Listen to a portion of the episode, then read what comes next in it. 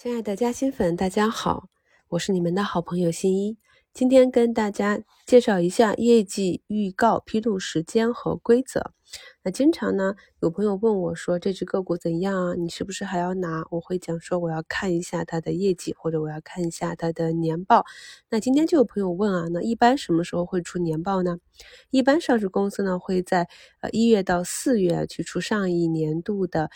年报啊，有时候也会伴随着一季度报的预告，或者直接就把一季度报一起报出来。其实呢，有时候我们只看个股的 K 线啊，也能够对它的业绩有所了解。那什么是业绩预告呢？预告就是对于上市公司在公布。报告之前的一个预告，是为了避免在报告正式出现的时候啊，对于股价有大幅波动的影响。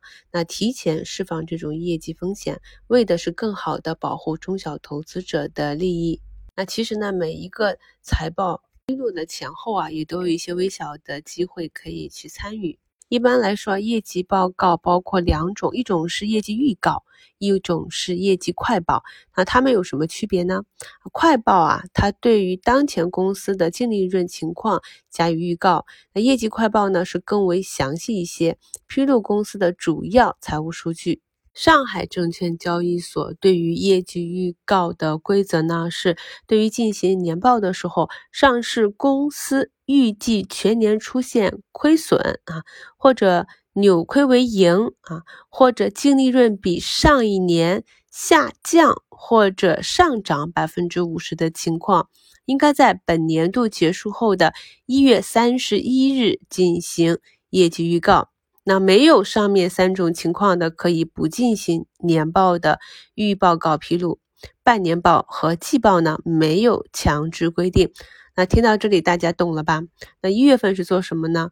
一月份的这个跨年行情啊，就是对这种提前出预报，那肯定是业绩上涨百分之五十以上的这个预告的个股进行一番啊有机会的炒作。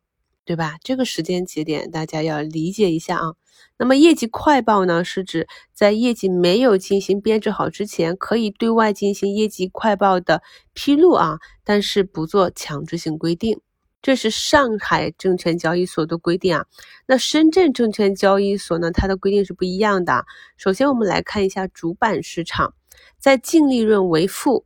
扭亏为盈，实现盈利啊，并且净利润较上一年同期增长或者下降百分之五十的情况啊，期末净资产为负，以及年度营收低于一千万，这些呢都应该进行业绩预告，适用于一季度、半年报、三季度和年报。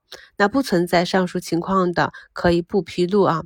那么大家就看出区别了啊。那有的朋友有时候问我说，为什么这个公司它没有披露啊？那是不是它的业绩没有那么好啊？那我们可以看到，在上证那里啊，只有对年报才有这种要求，而在深圳的主板里面是对一季度报、半年报、三季度报、年报啊，每一季度的财报都有这个要求，所以我们大家就清楚啦。